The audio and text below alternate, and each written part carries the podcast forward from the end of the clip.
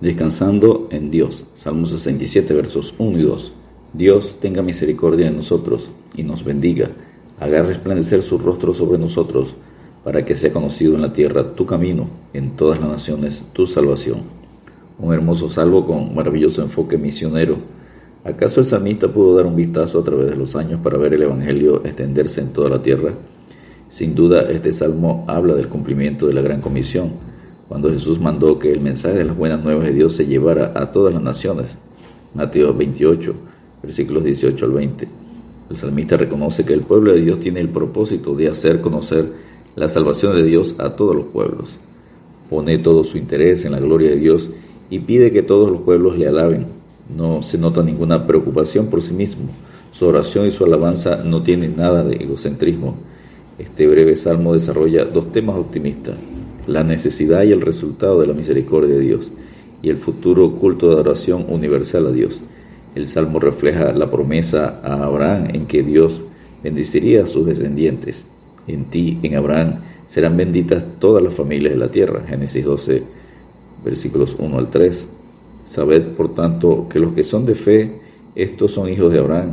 Y la Escritura, previendo que Dios había de justificar por la fe a los gentiles, dio de antemano la buena nueva a Abraham, diciendo, en ti serán benditas todas las naciones, de modo que los que de la fe son bendecidos con el creyente Abraham. Y vosotros sois de Cristo, ciertamente linaje de Abraham sois y herederos, según la promesa. Galatas 3, versículos 7 al 9 y 29. Número 1. La oración por la misericordia divina. Salmos 67, versos 1 y 2. Dios tenga misericordia de nosotros y nos bendiga haga resplandecer su rostro sobre nosotros para que sea conocido en la tierra tu camino, en todas las naciones tu salvación. Comienza con la bendición sacerdotal de número 6, versículos 24 al 26, donde el resplandor del rostro equivale a nuestra comunión con Dios, la sonrisa de aprobación de ser aceptos a Dios. Acerquémonos pues confiadamente al trono de la gracia para alcanzar misericordia y hallar gracia para el oportuno socorro. Hebreos 4:16. Luego pide un avivamiento para el pueblo de Dios y este avivamiento resultará en la expansión misionera que alcanzará a todas las naciones. Así que, hermanos míos amados, está firmes y constante, creciendo en la obra del Señor siempre, sabiendo que vuestro trabajo en el Señor no es en vano. 1 Corintios 15, 58. Porque Dios no es injusto para olvidar vuestra obra y el trabajo de amor que habéis mostrado hacia su nombre, habiendo servido a los santos y sirviéndoles aún. Pero deseamos que cada uno de vosotros muestre la misma solicitud hasta el fin, para plena certeza de la esperanza, a fin de que no os hagáis perezosos, sino imitadores de aquellos que por la fe y la paciencia heredan las promesas. Hebreos 6, versículos 10 al 12.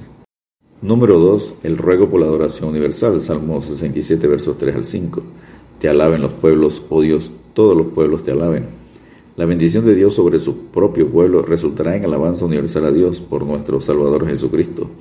Gloria a Dios en las alturas y en la tierra paz buena voluntad para con los hombres, Lucas 2.14. Alégrense y gócense las naciones, porque juzgará a los pueblos con equidad y pastoreará a las naciones en la tierra, Salmo 67, verso 4. Cuando Dios gobierna y dirige a los pueblos, tendrán mucho gozo porque lo hace con equidad. Ahora, el grito en todo el mundo es que haya justicia.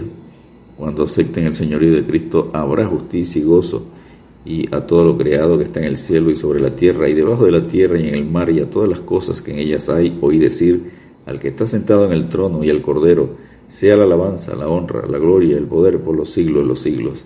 Apocalipsis 5:13. Ya no tendrán hambre ni sed, y el sol no caerá más sobre ellos, ni calor alguno, porque el cordero que está en medio del trono los pastoreará, y los guiará a fuentes de agua de vida, y Dios enjugará toda lágrima de los ojos de ellos. Apocalipsis 7, versículos 16 y 17. Número 3. La presencia y la bendición de Dios. Salmo 67, versos 6 y 7. La tierra dará su fruto. Nos bendecirá Dios, el Dios nuestro. Bendíganos Dios y ténganlo todos los términos de la tierra. El salmista termina con un resumen de su tema principal. Dios bendice a su pueblo para que sea instrumento de la bendición de Dios a todos los confines de la tierra. Aquí se hace evidente que el plan de salvación de Dios no estuvo nunca dirigido a un único pueblo raza, sino a todos los pueblos y naciones. Mirad a mí y sed salvos todos los términos de la tierra, porque yo soy Dios y no hay más. Isaías 45, 22. Honrad al Hijo para que no se enoje y perezcáis en el camino, pues se inflama de pronto su ira. Bienaventurados todos los que en Él confían. Salmo 2.12. Únanse pueblos todos a la carrera de la fe, puesto los ojos en Jesús, el autor y consumador de la fe, el cual por el gozo puesto delante de Él sufrió la cruz, menospreciando el oprobio y se sentó a la diestra del trono de Dios. Hebreos 12.2. Descansemos en Dios. El Señor no retarda su promesa, según algunos la tienen por tardanza, sino que es paciente para con nosotros, no queriendo que ninguno perezca, sino que todos procedan al arrepentimiento. Según de Pedro, capítulo 3, versículo 10. Dios te bendiga y te guarde.